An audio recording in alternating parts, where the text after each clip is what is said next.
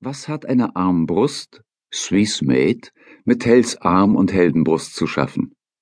Und was Fausts Osterspaziergang mit einem Debakel, eine Türangel mit einem Kardinalshut, eine tolle oder verrückte Idee mit einer Idee Salz?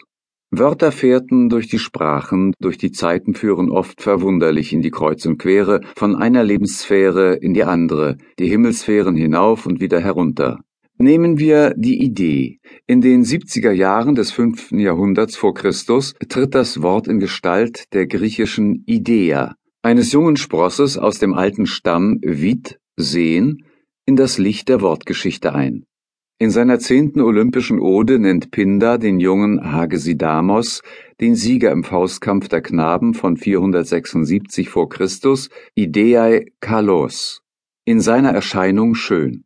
Ein Jahrhundert später schwingt sich eben diese Idea in der platonischen Idee des Kreises und vollends der Idee des Guten von dieser vergänglichen Knabenschönheit in die höchsten Ränge des ungeworden, unvergänglich Seienden auf.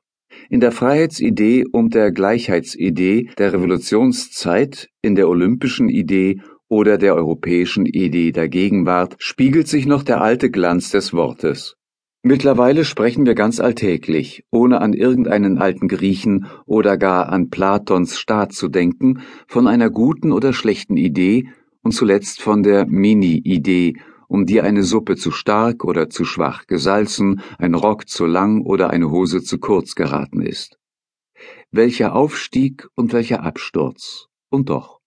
Wahrscheinlich ist noch nie geläufiger von einer Idee in diesem oder jenem Sinne die Rede gewesen, als eben jetzt.